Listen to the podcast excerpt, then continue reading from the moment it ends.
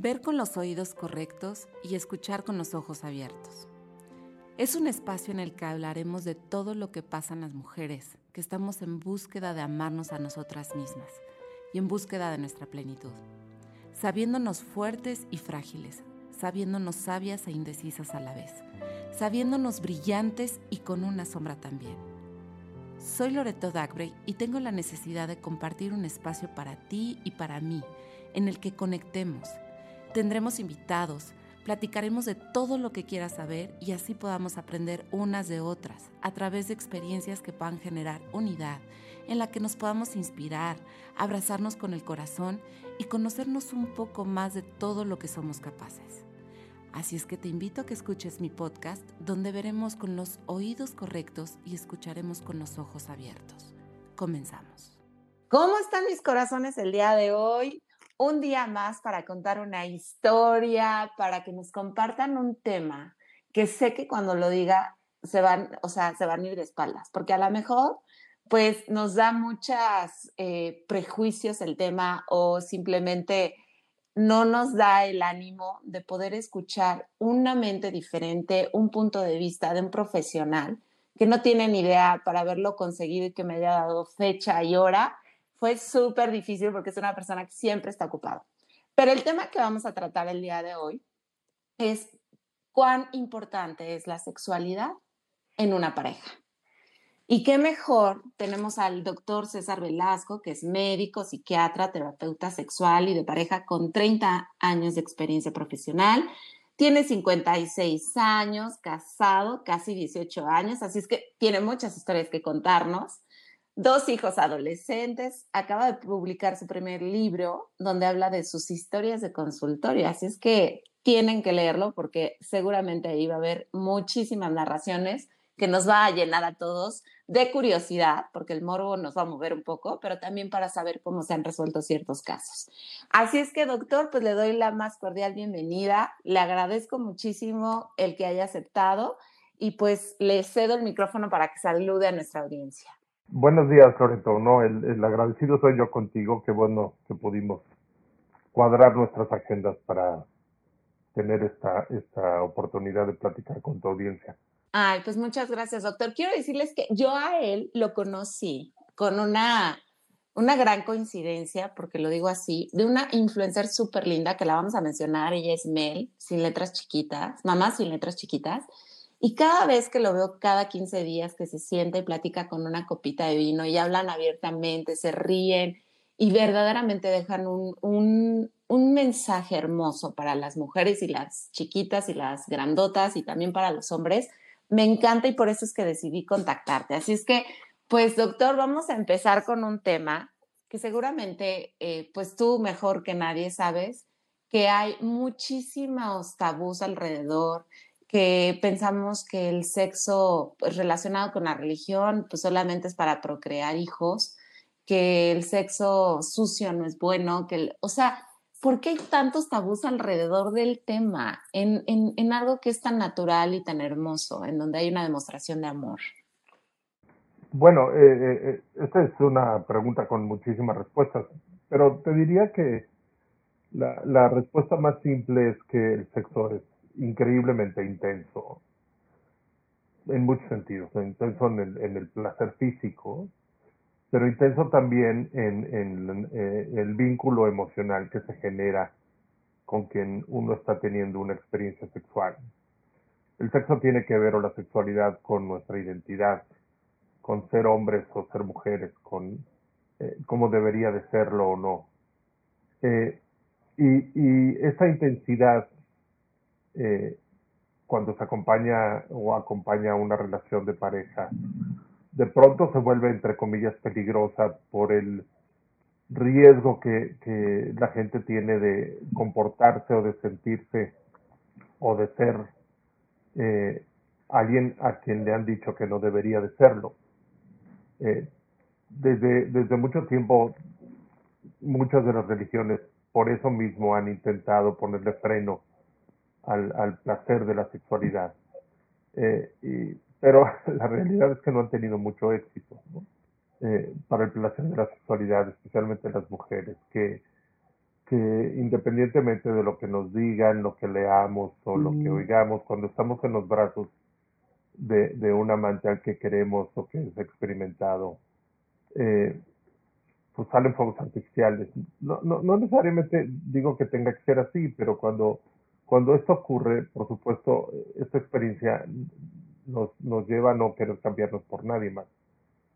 Eh, y, y, y por supuesto, eh, también la cultura ha influido en, en, en, el último siglo, digamos, con respecto a, nos han también querido poner reglas de cómo debería ser nuestra experiencia sexual y eso, desgraciadamente, eh, le pone presión a hombres y mujeres y esto ha llevado a que nunca como antes tengamos personas que tienen problemas eh, de disfunciones sexuales. Eh, por eso es que existimos nosotros, los terapeutas sexuales, para poder ayudar a estas personas a volver a experimentar la sexualidad con libertad, con placer, con afecto, con, con, con tranquilidad, con felicidad, eh, porque, porque no hay nada que pueda sustituir al sexo. Eso no significa que el sexo sea lo más importante, solamente que eh, no hay nada en una relación que sea eh, igual a la sexualidad. Es decir, podrás tener toda la estabilidad económica que quieras o una vida social estupenda, eh, pero, pero cuando una pareja no tiene una vida sexual satisfactoria, esa relación se, se pone en riesgo. A mí me gusta utilizar la metáfora de, la relación de pareja como si fuera una mesa que tiene cuatro patas. Y digo cuatro, como puedo decir seis. Esas cuatro patas, digamos, son los valores fundamentales que mantienen unida esa relación. Si quitamos una de esas patas, eh, en este caso la sexualidad, la mesa puede seguir en pie, pero sin embargo se convierte en una mesa vulnerable, frágil, ante cualquier roce puede caer y con ello todo lo que está encima. Eso es lo que ocurre en una relación de pareja cuando no se tiene una vida sexual satisfactoria casi me desmayo cuando dijo, lo voy a repetir, no hay nada que sustituya la sexualidad en una pareja. Y entiendo que una mesa con tres patas puede estar parada, pero vulnerable a que en cualquier momento se caiga. Y cuando, cuando dices no puede ser sustituida, así para ser más específicos, ¿a qué te refieres? sí, lo, lo, lo que nos, nos da como individuos y como pareja tener una vida sexual sana, satisfactoria, no nos los puede dar otra cosa. O sea, esos momentos de intimidad, de complicidad, de placer, de cercanía, eh, eh, no nos los puede dar nada más. Y eso no está bien ni mal. O sea, está diseñada la sexualidad para eso. Si, si lo vemos desde otro punto de vista, desde el punto de vista evolutivo, eh, la, la, sexualidad es primordial para la supervivencia de la especie. Si, si, si los seres humanos no disfrutáramos tanto de nuestra vida sexual, hace muchísimos años que no existiríamos. En ese sentido lo somos, eh, eh, pero eso no nos quita valor, ¿me explico? Claro.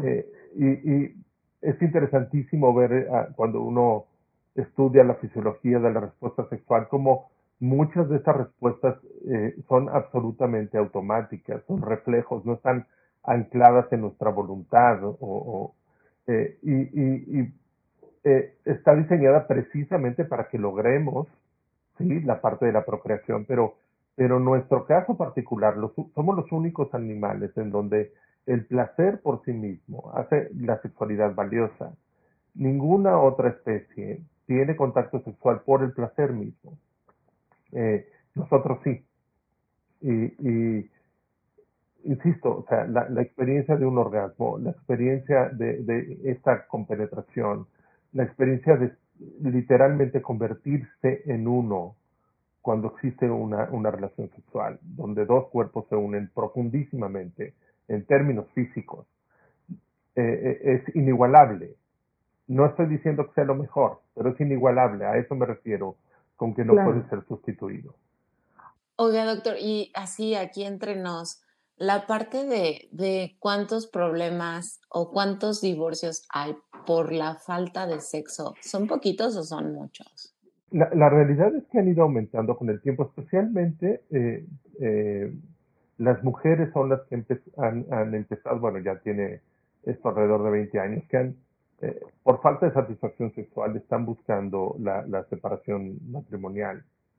Y, esto se debe a muchas cosas. La primera es, es que las mujeres han entendido que ellas tienen derecho también al placer sexual en una relación. Eso es importantísimo, ¿no? O sea, el, que ellas lo asuman como un derecho, ¿no? Dos, eh, precisamente esta, esta, el, el, no tener una vida sexual satisfactoria fractura una relación. En esta no, no puede ser sustituido. Eh, hay esta sensación de que falta algo que es muy importante para mí o falta algo que es muy importante para la relación. Y hay otro factor que también ha llevado a esto y es la extrema dificultad que tienen muchos hombres de buscar ayuda para un problema sexual.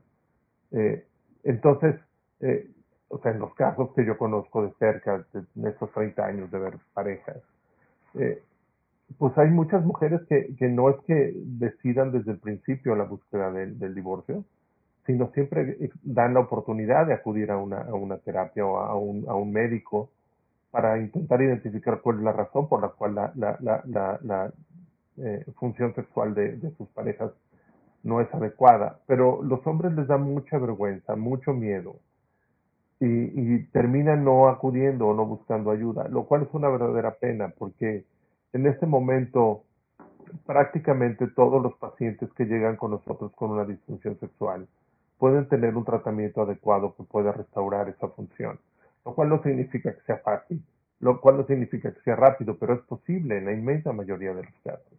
Entonces sí es muy penoso ver relaciones de pareja que en principio podrían rescatarse, eh, eh, terminan en una separación por eso es, curioso. Yo, yo tengo el consultorio lleno de parejas perfectas, pero es solo esto es suficiente para que haya un divorcio.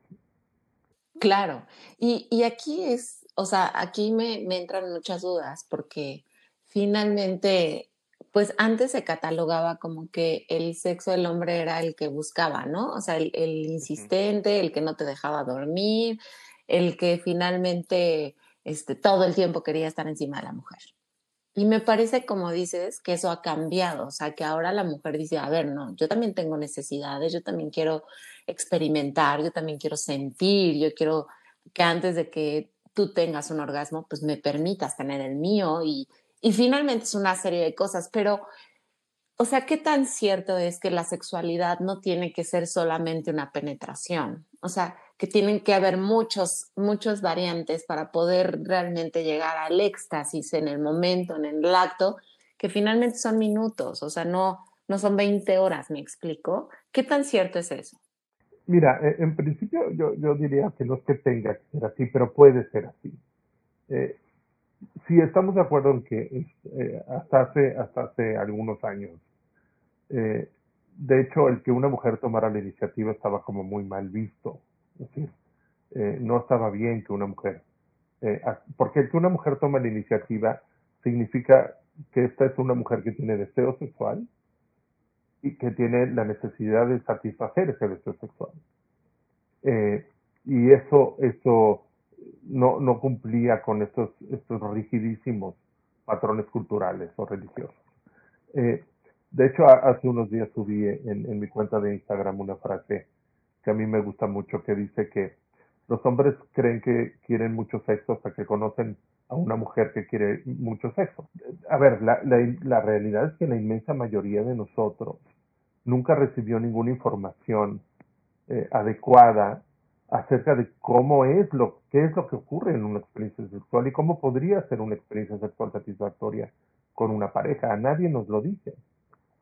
Y, y había esta idea de que los hombres éramos como los, siempre los responsables del placer de las mujeres. Entonces, como si trajéramos en el pantalón los orgasmos de las mujeres. Pero si no te, no, te portas bien, no te toca ninguno. Y ambos estábamos de acuerdo en esa idea, eh, eh, eh, digamos, en términos culturales. Insisto, hasta que las mujeres, que además, tú lo sabes, Loreto, las mujeres siempre han sido las, las más valientes para emprender los cambios fundamentales en, en las relaciones esto estaba muy bien de las recámaras hacia afuera, pero lo que ocurría dentro de la recámara no era así. Eh, hay, hay, muchísimas eh, libros, anécdotas, historias, novelas, películas que hablan de, de, de, estas mujeres libres para la expresión de su sexualidad. Generalmente las ponían en el rol de las malas, ¿no? Pero la realidad es que afortunadamente eso ya no es así. Eh, entonces te digo, hay muchos hombres con, con, como mucho miedo a no satisfacer a estas mujeres. Y al final eh, existen como dos caminos. El primero es eh, como, como reprimir el, el deseo de, de, sus parejas. O sea, tú estás mal, no deberías de ser así, en qué te estás convirtiendo, yo nunca pensé que fueras así, etcétera. O el otro es, es como, como evitar el contacto sexual.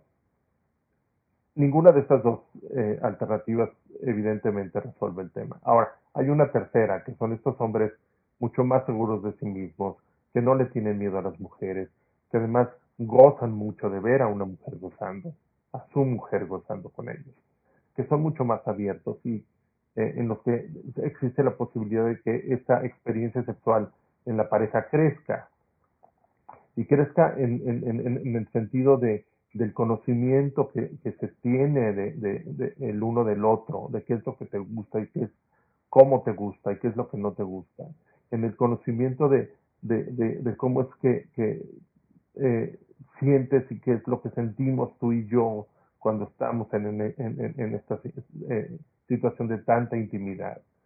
Y, y, eso permite que estas, estas parejas cuya vida sexual es, una, es, una, es, sana, pues sean parejas muchísimo más estables. La, realidad es que la sexualidad sana en una pareja es un lubricante emocional extraordinario. Sabemos, por ejemplo, que las parejas así, con, con una sexualidad satisfactoria, tienen menos peleas, Inclusive se ha medido que eh, después de que tiene una pareja una relación sexual padre, el, el, bienestar emocional, la cercanía entre ellos dura hasta 72 horas, por ejemplo.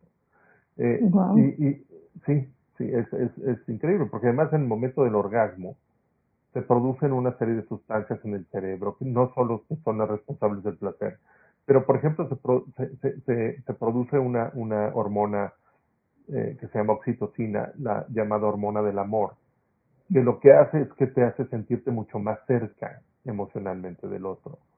Eh, y, y, eso, eso eh, cuando uno lo experimenta con alguien a quien uno ama, pues es, algo increíble que uno quiere volver a repetir, ¿no? Las veces que sea necesario.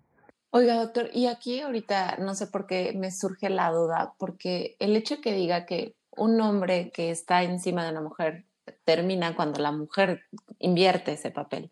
¿Qué tan cierto es que ya en, la, en las relaciones se han intercambiado los papeles? O sea, como que la mujer funge más como hombre y el hombre funge más como mujer. O sea, decir, ay, no, ahorita no, otra vez, así, no, no sé. O sea, ¿qué tan cierto es eso? Que se invierten los papeles y ahí hay un como desajuste completo en el sistema familiar o de pareja principalmente por ejemplo, está, está muy anclado en esto que tú decías, ¿no? En estos estereotipos donde el hombre tendría que comportarse de cierta manera y la mujer de esta otra. Y entonces no está permitido como cruzar o cambiar eso, esa forma de, de, comportarse. Eso no es cierto. Eh, no hay un comportamiento del hombre o hay un comportamiento de la mujer eh, rígidos estrictos. Eh, en ese sentido, claro que, en una experiencia ella puede tomar la iniciativa no solo para tener la experiencia sexual, sino lo que ocurre durante la experiencia sexual. Eh, cuando una mujer sabe qué es lo que le gusta y busca sentir placer de esa manera y encuentra un hombre cómplice con eso, bueno, los dos se la pasan muy bien. El problema es cuando hay como este desajuste donde ellos o también ellas no se sienten como cómodos en este rol, ¿no? Eh, sigue habiendo muchas mujeres a las que les cuesta muchísimo trabajo como, como atreverse a sugerir cosas, como atreverse a seducir, como atreverse a desnudarse, y no me refiero físicamente, sino emocionalmente con alguien. Yo sigo viendo parejas que les cuesta muchísimo trabajo hacer el amor con la luz prendida. Parecería eh, eh, esto como, como del siglo pasado, pero no es así, sigue pasando, ¿no? Eh, donde no se permiten ver, ver, verse desnudas. ¿no?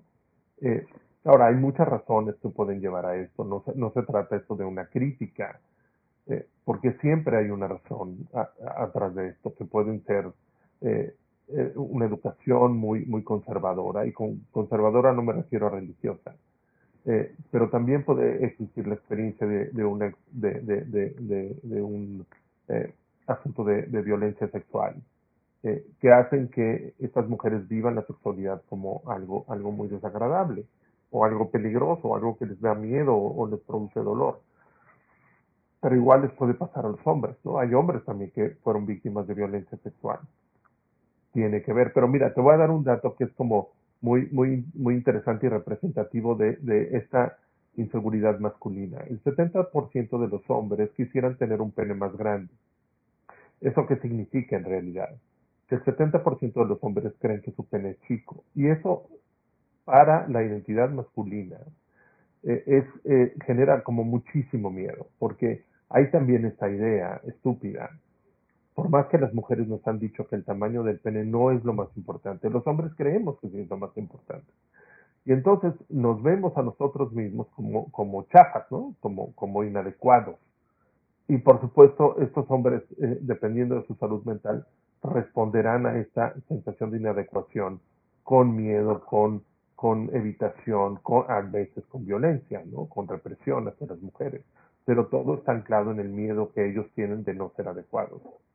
Obviamente eso es en silencio, o sea, un hombre no dice, tengo, me da cosa que me digas que lo tengo chiquito o que lo tengo grande, o sea, finalmente es como un sufrimiento en sus más íntimos eh, pensamientos y, sensaciones, supongo. Sí, y, y este es un tema importantísimo, Loreto, qué bueno que lo tocas, porque generalmente los problemas sexuales se viven con mucha soledad, tanto en lo individual como en la pareja. Sea, son pocas las parejas que, que pueden hablar con sus amigos, eh, ya no digamos con su familia, acerca de que tenemos un problema sexual. Eh, te digo, el, el ejemplo más común de esto son las parejas que por una disfunción sexual no pueden embarazarse. Entonces, ¿cómo le, le digo a mis amigas, a mis tías en la reunión de que me preguntan, ¿y ustedes para cuándo? Y resulta que lo que ocurre es que mi, mi marido no puede eyacular, por ejemplo, que esa es una disfunción sexual. Y sin embargo, estas dos disfunciones sexuales eh, con una terapia adecuada pueden resolverse al 100%. Entonces hay parejas que tardan años en buscar ayuda, ya cuando la presión es enorme, eh, eh, para, para, para, porque les da mucha vergüenza, ¿no? Como esta sensación de que somos terriblemente chafas. ¿Cómo es posible que no podamos tener una relación sexual nosotros? ¿no? De hecho, el, el, vaginismo es la primera causa de, de anulación matrimonial religiosa porque como nunca se consumó el matrimonio, entonces se las dan con cierta facilidad, pero es una verdadera pena porque, insisto, el, el 95% de las mujeres con vaginismo lo resuelven eh, por una, eh, una terapia sexual adecuada, porque en, en, la inmensa mayoría de los casos el vaginismo obedece a, una, a un problema psicológico. Claro, y, y, bueno, como dicen, todo en esta vida tiene solución menos la muerte, ¿no? Y me parece que es, o sea, es completamente cierto. O sea, la cuestión es, uno, tener, me parece, la valentía de reconocer y decir, o sea, por Dios, las cosas se pueden resolver, las cosas se pueden hablar, pero tristemente tenemos tantas capas en nuestra cultura, en nuestra religión, en nuestras creencias, que finalmente no nos permiten el poder aceptar pues que algo está fallando y que no es propiamente tuyo, a lo mejor pues es una situación de tu cuerpo que pues por alguna razón está de esa manera y que hay que atenderse y, y si se tiene que tomar pastillas o si se tiene que hacer ciertos ejercicios, terapia, cambiar chip, pues lo haces, ¿no? Pero muy, como dices, me parece que hay muy pocos hombres que hoy en día se puedan atrever, a ir y decir, pues no puedo, o, o, o, no me siento tan bien, o me siento que lo tengo chiquito o lo que sea. Pero hay algo que me llama mucho la atención, doctor, y aquí sí me gustaría, bajo, pues como tu experiencia y bajo toda esta situación en la que pues te has enfrentado durante 30 años a casos súper difíciles y otros súper fáciles, me parece. ¿Cuál es así de, de, los casos que tú pudieras compartir, que crees que es el general? O sea, imagínate a la gente que nos está escuchando, que necesita como tener un poquito de luz para saber cómo, cómo acudir a ti o no acudir a ti en cuestión de este tema. O sea, finalmente el sexo existe para que dos personas se integren en uno, para que sean, se sientan cercanos, para que sea algo como en exclusividad que digas, nadie más tiene a este maravilloso hombre o viceversa. Pero ¿cuál es la generalidad en cuestión de, del sexo en las parejas? O sea, ¿qué es el común denominador? Mira, lo que te diría es que en este momento la principal búsqueda de ayuda en terapia sexual es la baja del deseo sexual.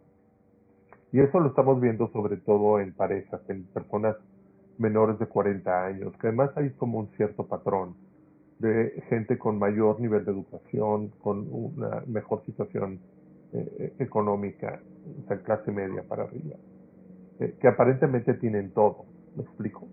Hay, hay como distintas causas de esto. las más importantes son, por ejemplo, estrés crónico. El estrés crónico eh, es una causa de que, o sea, las hormonas que producimos cuando estamos en una situación de estrés van en contra del deseo sexual. Otra es la depresión no diagnosticada. Eh, uno de los síntomas más frecuentes de la depresión es la disminución del deseo sexual. Otra es el uso de medicamentos. Hay, hay, algunos medicamentos que toman las personas que no saben que uno de sus efectos adversos es disminuir el deseo sexual. Otra, por supuesto, son los problemas de pareja, es decir, hay otras situaciones dentro de la pareja que llevan a que uno no tenga deseo de estar con el otro, ¿no? La infidelidad, la violencia, el desinterés, eh, el, no tener tiempo el uno para el otro, las adicciones, eh, y, con eso incluyo no solo las sustancias, sino redes sociales, etcétera. Y, las parejas se van separando, y como no entienden qué es lo que está detrás, pues entonces no, no saben qué hacer para resolverlo. Eh, otro, otra, otra causa frecuente de búsqueda de ayuda eh, son, son los hombres mayores de 40 años que tienen ya cierta disminución en la rigidez de sus erecciones, que es lo que llamamos disfunción eréctil. Y el, el dato eh, estadístico es, terrible. El, el 50% de los hombres entre 40 y 70 años ya tienen disfunción eréctil. Y, y el 80% de las causas son causas debidas a una enfermedad crónica. Diabetes, hipertensión, colesterol alto, tabaquismo, obesidad o, sobrepeso. Y estos hombres, uno, no saben que tienen diabetes, hipertensión, porque como no van al doctor tampoco, nunca nadie les ha hecho un chequeo o no se han hecho un examen de sangre. ¿Por qué? Porque a veces les da miedo, porque no tienen tiempo o lo que quieran. Y entonces estas enfermedades son silenciosas y, y lo que ocurre es que estas enfermedades van afectando las arterias de todo el cuerpo, incluyendo las arterias del pene. Desgraciadamente, muchos de estos hombres y mujeres piensan que esto es una cuestión normal, entre comillas, de la edad.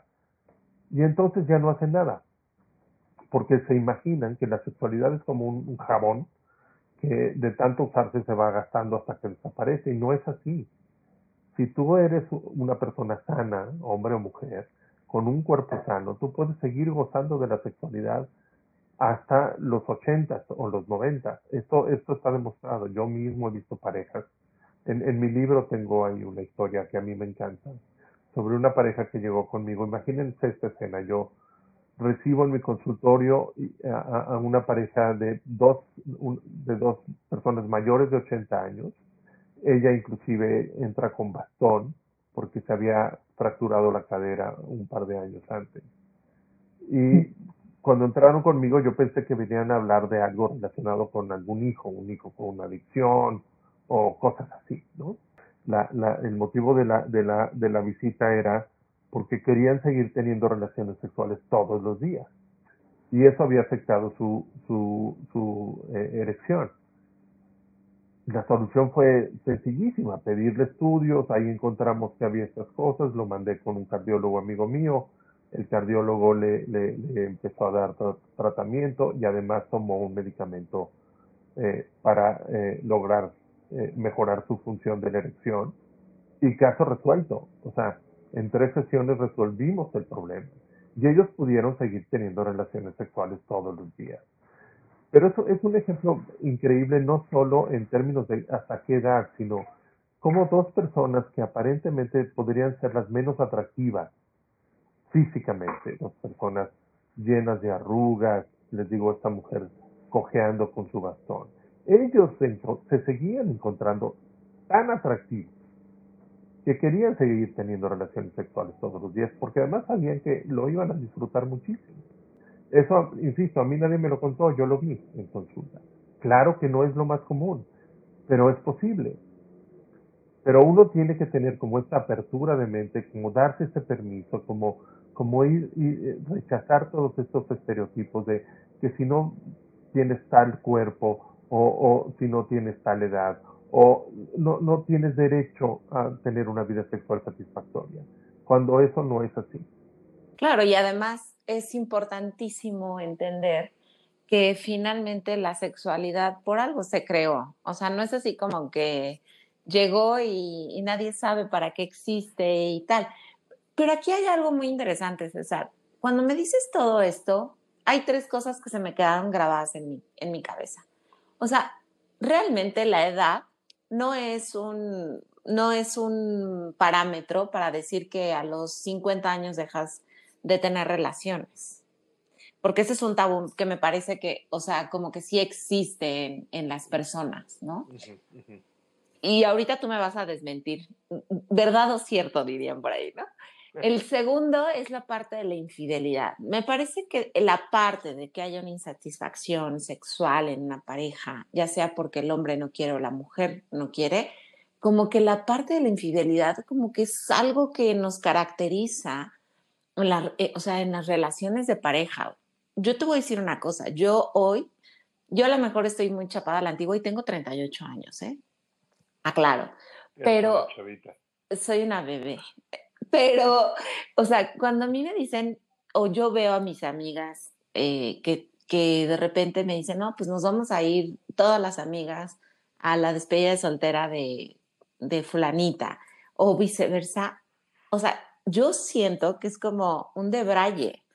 Hay seguramente grupos de amigas y me van a criticar muchísimo seguramente con esto, pero hay mujeres que sí van y realmente van como a divertirse, a relajarse, a estar juntas, a disfrutar su amistad, pero hay otras que es como si le soltaran la rienda, ¿me explico? O sea, lo que se queda, lo que se vive en Las Vegas, se queda en Las Vegas. Y si, y si ves la cantidad de gente así y de cómo se debraya o cómo se, se desboca, es impresionante. Bueno, a mí me impresiona. ¿no? Pero yo, porque vuelvo al punto, soy quizá chapada a la antigua y esa parte, pues yo no, no concilio, no puedo con esa idea.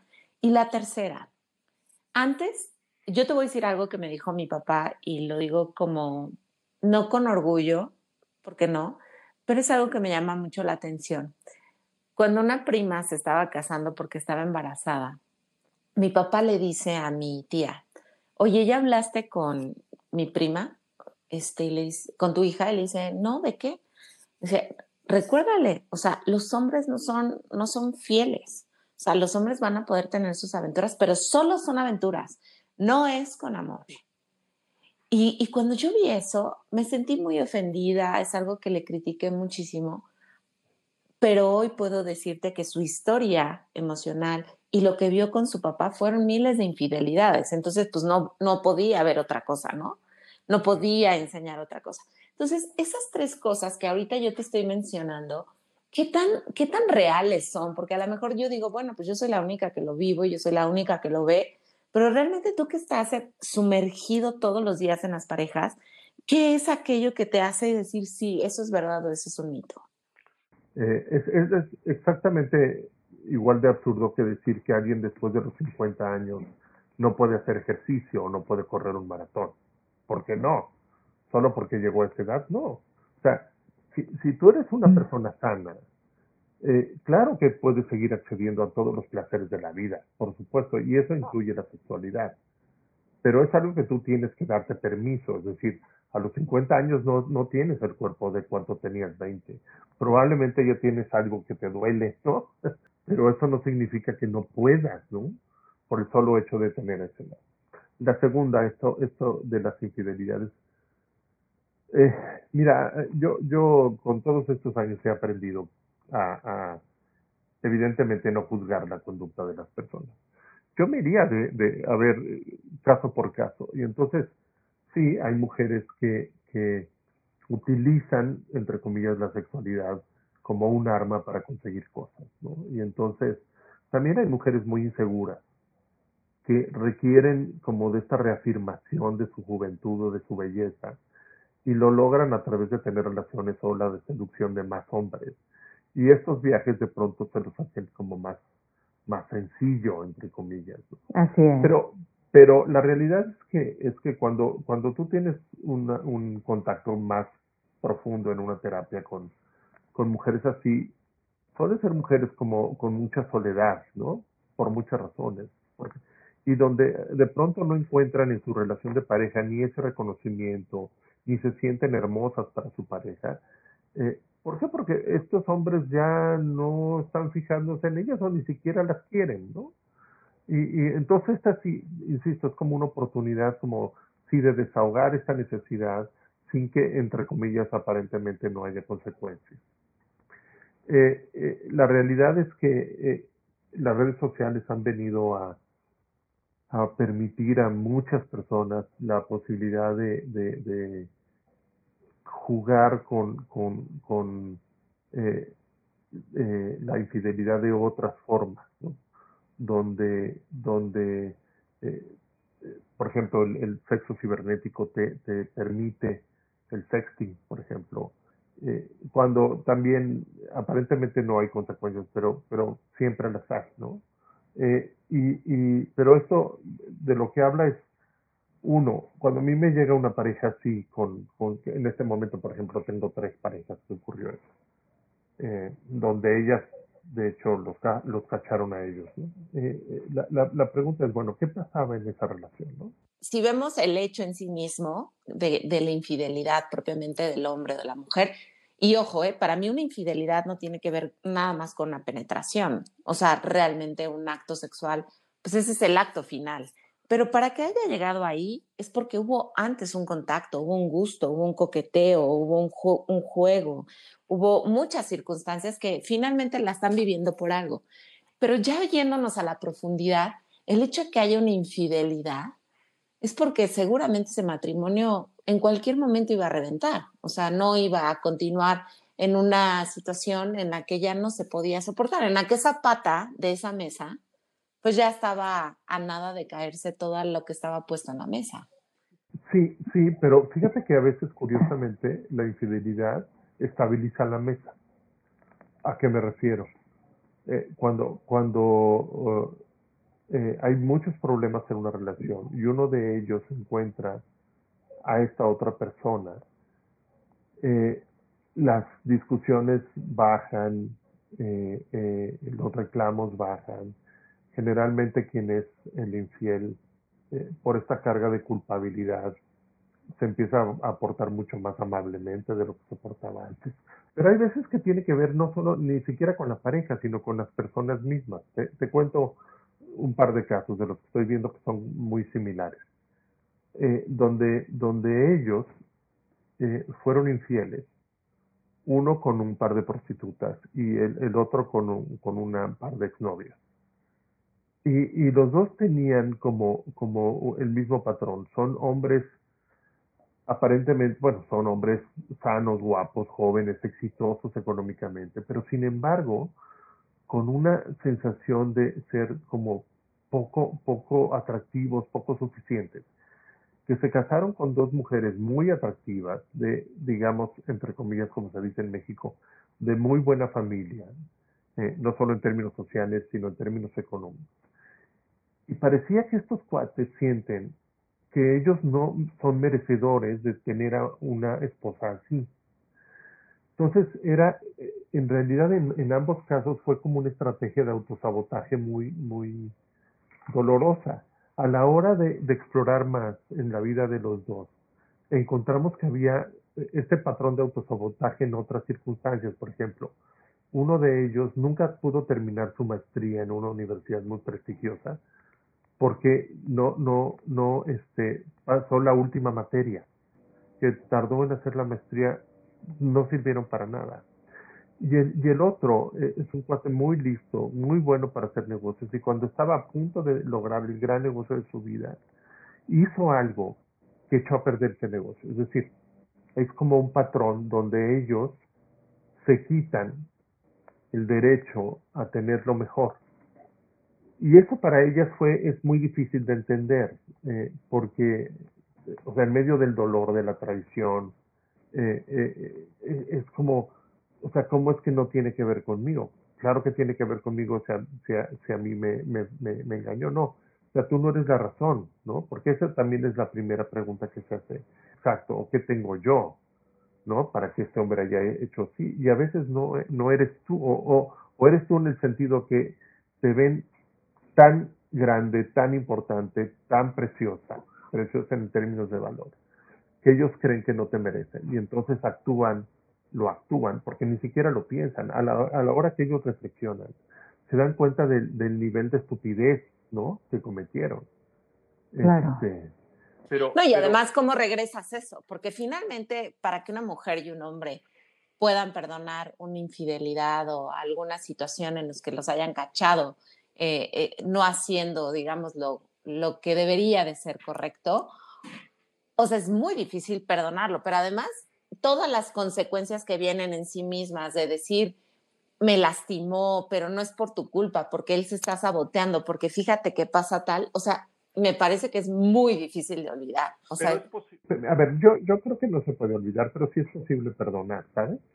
O sea, en mi experiencia, en mi experiencia personal en terapia, la gran mayoría de las parejas que han, en las que ha ocurrido una infidelidad son capaces de perdonar e inclusive cuando se resuelven estas cosas, por ejemplo, eh, eh, de las que hablaba de estos dos, de estos dos eh, pacientes, las relaciones mejoran en términos de calidad enormemente. O sea, son relaciones que crecen, porque estos, estas personas crecen. Ay, doctor, me acaba de decir algo que va en contra de lo que yo creo. Porque yo, o sea, yo eso es algo que no puedo perdonar. O sea, yo te puedo perdonar. Eso dice todo el mundo, ¿eh? Créeme. Eso dice todo el mundo. Bueno, yo le puedo decir que yo he tenido dos parejas que me pusieron el cuerno y que, y que no pude, o sea, no pude, no pude, no pude. Y que por más que le eché ganitas, pues no, no, no se me dio, ¿no? Pero finalmente me, me parece esperanzador el hecho de escuchar, y, aquí me imagino la audiencia, no sé si igual que yo con los ojos cuadrados, como la película de Mask, que se les salen una y otra vez. O sea, qué hermoso saber que eso se puede perdonar y que además no solo se puede perdonar, sino que se puede, eh, como te puedes sobreponer ante tal situación y mejorar tu relación para ver en qué estabas fallando, supongo, qué son los huecos o, de, o qué son esos pilares de esa mesa que no están bien atendidos y que vamos a reforzarlos y embar o sea, volverlos a pintar y, y, poner esa mesa perfecta para que podamos estar bien juntos. Pero verdaderamente ahorita me dejó en shock. Estoy en shock, ¿no?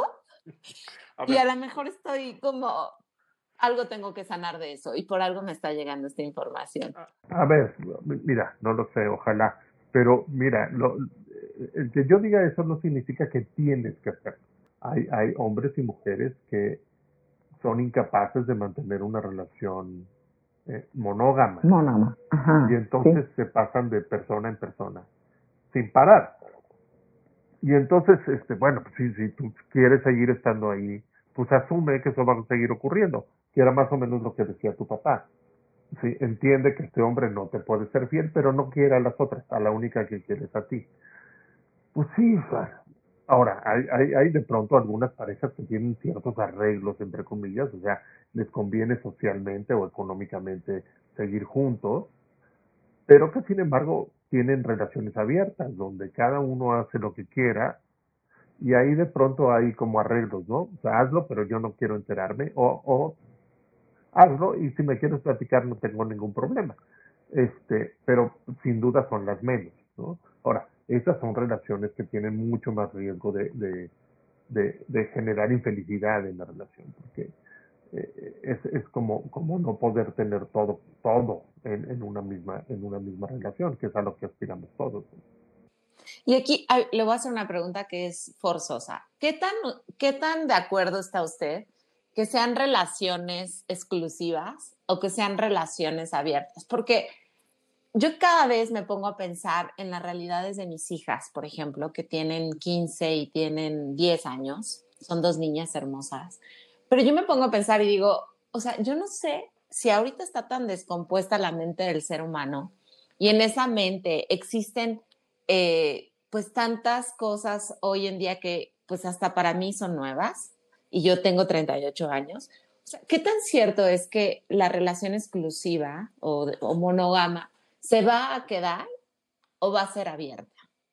Mira, la, realidad es que biológicamente los hombres ni las mujeres estamos diseñados para ser monógamos. Eso es un hecho. Eh, cuando, cuando nos crearon, y ahí pongan el nombre a lo que quieran, Dios, la naturaleza, el universo, la evolución. La, la, la vida media de las personas era menor a 30 años. Entonces, pues, el decir hasta que la muerte nos separe nos costaba mucho trabajo, francamente. ¿no? Este, claro hay, un dato que poca gente conoce y es que el matrimonio religioso se instituyó como sacramento hasta el siglo XII. Eso que significa que antes para la iglesia el divorcio era algo absolutamente normal y aceptable.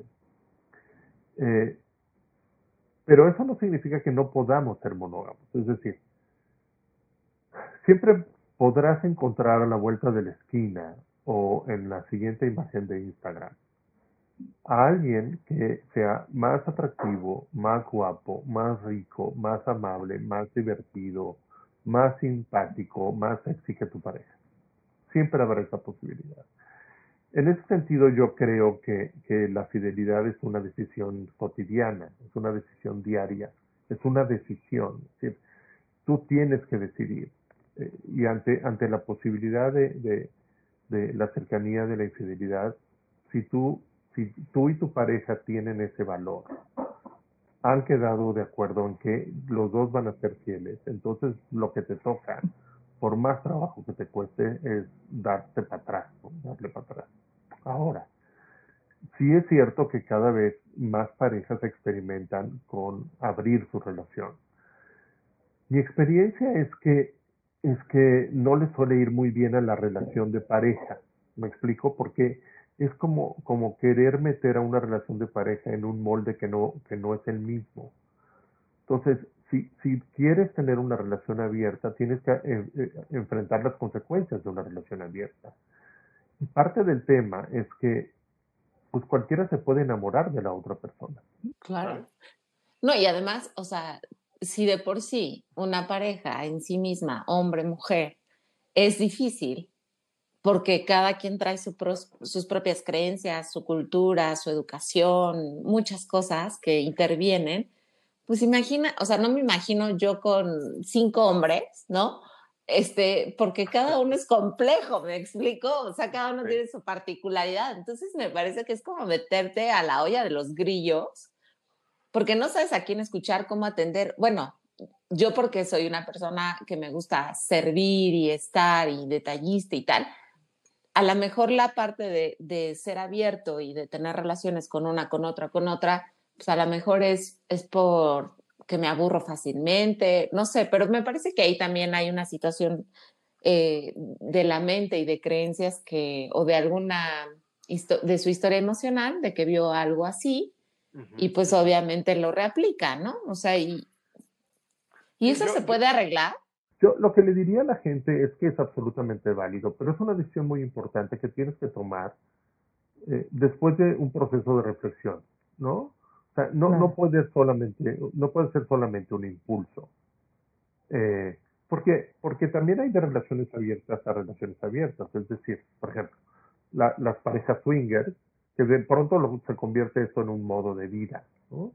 Y, este, pero también suelen ser parejas que tampoco duran mucho. Pero existen otras opciones, digamos, como más leves, ¿no? Que es cuando las parejas experimentan con tríos, ¿no? Entonces, es una fantasía sexual de alguno de los dos o de los dos, y entonces contratan a alguien o convencen a alguien de tener una sola experiencia sexual, estando, estando o compartida con esta otra persona y que eso para esta pareja en particular puede funcionar estupendamente, ¿no? Pero, pero tienen claro que no es un estilo de vida, o sea, no van a ser así, sino están satisfaciendo una experiencia sexual, eh, una fantasía sexual. O sea, si ellos dos están de acuerdo, no hay presión ni chantaje ni nada por el estilo de uno hacia el otro, pues me parece que es absolutamente válido, insisto, pero siempre después de un proceso de reflexión, profundo donde ambos tengan esta honestidad, esta apertura para ver, a ver, cuáles son los pros y los contras de que hagamos esto, ¿no? claro, y, asumir 100% la responsabilidad, porque no se vale de decir, tú decidiste, tú dijiste, no, a ver, tú aceptaste también. O sea, como que es un, es una, es un acuerdo en el que ambos van a tener tanto pueden tener resultados muy positivos y decir, no manches, estás súper contento y además me atiendes mejor y además te fijas más en mí. Y, puede ser muy benéfico, o como puede ser que pues ya me enamoré de Juanita pues, porque me gusta más y algo me movió y entonces pues correr el riesgo, ¿no? Ay, doctor, qué interesante. híjole, es que aquí me, surgen muchísimas dudas, pero pues ya, ya estamos casi al límite del tiempo y me encantaría que, que, pudiéramos platicar más adelante de otros temas porque me parece que hay demasiados tabús alrededor. Me parece que el tema del de, hecho de que el hombre se atreva a acudir a un doctor y diga cuáles son sus problemas y si tiene disfunción, pues que, que sí hay cura. Porque me parece que el hecho de que alguien pueda escuchar esto y le podamos ayudar a una o a diez o a mil personas, me parece que es la recompensa más grande con tu sabiduría y con este podcast que está al servicio de, muchísima gente. Entonces, pues tenemos que terminar el programa, pero lo quiero comprometer aquí de que vamos a volver a platicar de otro tema, porque me parece que el de este es súper bonito y además, ¿sabe qué es lo más hermoso? Que ya no hay ese tabú, me parece, de eso es malo y eso es del diablo, porque antes ir a un psiquiatra, un psicólogo es, es así como, ¿que estás loco? ¿Que te pasa algo? Así, ¿no? Y, y, hoy en día ya no es así. Hoy en día ya la gente podemos decidir y decir, sí, necesito ayuda, o sea, eh, me siento sola o necesito que alguien me dé claridad para saber en qué la estoy regando, qué, les, qué, qué es aquello que no estoy entendiendo y que alguien más me pueda dar esa luz, me parece de las decisiones más sabias del ser humano hoy en día. Y, eso es padrísimo, porque estamos evolucionando. Claro, claro. Sí creo que el que existe esa posibilidad ayuda a que la gente sea la mejor versión de sí misma, ¿no? Y, eso siempre es padrísimo. Y bueno, pues entonces ya para ir concluyendo, eh, pues es importante y me encantaría que a todos los matrimonios que estén escuchando este podcast nos pudieras decir tres tips, tres sugerencias, tres cosas que tú consideras muy importantes en, en cuestión del tema del sexo en, en, una pareja. ¿Qué es aquello que nos podrías compartir? Lo, primero es que nada sustituye a hablar. Nada. Entonces, eh, si bien es el tema más difícil de hablar con una persona, eh, busquen la forma de platicar eso, de cómo se sienten en su vida sexual, qué les gustaría, qué no les gusta, ¿no? Que, quisieran experimentar si tienen algún problema. Y, si existe ese problema, buscar ayuda. Eh, esta pandemia la, nos ha venido a enseñar a, todos, incluyendo nosotros los terapeutas, la posibilidad de poder ayudar a gente a larga distancia. Yo en este momento estoy atendiendo personas y parejas en, prácticamente en todo el mundo, ¿no? gracias a la tecnología. Y eso es, me parece increíble. Entonces, el hecho de que en tu ciudad no exista alguien que se dedique a esto de manera profesional no significa que no puedas encontrar a alguien en el mundo que lo pueda hacer.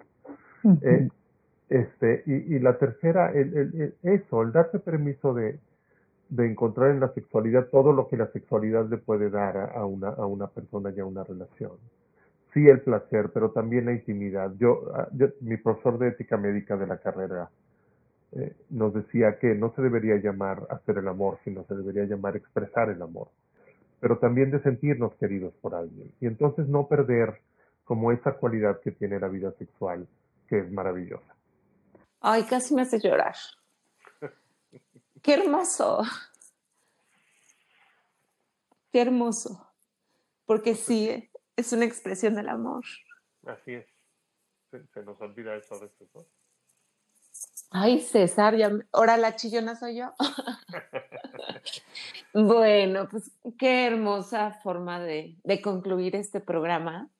Me parece que tienes muchísimo que dar.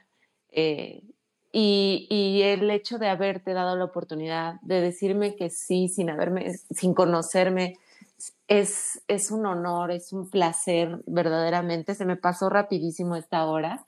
De verdad, muchísimas, muchísimas gracias. Y no sé si quieras añadir algo o ya nos despedimos, César. Encantado. Yo soy, yo soy el, el, el agradecido contigo, Loreto, de poder eh, llegar a la mayor cantidad de personas posibles. Para mí también fue una experiencia muy gozosa esta. Y, cuenta conmigo para, para que platiquemos en futuras ocasiones. Claro que sí. Pues bueno, mis corazones, este es un tema que pues ya nos quitaron muchos tabús de la cabeza. La edad no importa. El sexo es una expresión del amor y es una pata del matrimonio que no puede sustituirse con absolutamente nada. Me parece que el doctor César nos acaba de sembrar mucha sabiduría y que finalmente el hecho de que hoy estés escuchando este tema es para algo y por algo. Así es que no me queda más que decirte que me encantó poder platicar con César y el hecho de poder compartir esto con ustedes. Y antes de que se me olvide y antes de despedirme, César, ¿cuáles son tus redes sociales? Eh, en Instagram es arroba dr de doctor, dr César Velasco, Velasco con S. Y en Facebook, doctor, igual dr. César Velasco Telles. Ahí me encuentran. Con mucho gusto van a encontrar todos los días material nuevo eh, acerca de, de tema de pareja, del amor y de la sexualidad. Pues bueno, entonces siendo así, los dejo pensando, deseando que esto los haya hecho reflexionar y si hay alguna duda, comentario, no dudes de verdad en acudir a alguien que te pueda ayudar, en alguien que te pueda rescatar hasta cierto punto, porque al final quien decide rescatarse eres tú mismo. Así es que si yo pude escuchar toda esta información y hacerla valer oro, estoy segura que tú también. No te olvides de mis redes sociales, soy Loreto Dagbre. Todos tus comentarios, dudas, temas que te gustaría que tocara con el doctor César Velasco, me encantaría conocerlos. Así es que nos vemos en el siguiente episodio y chao.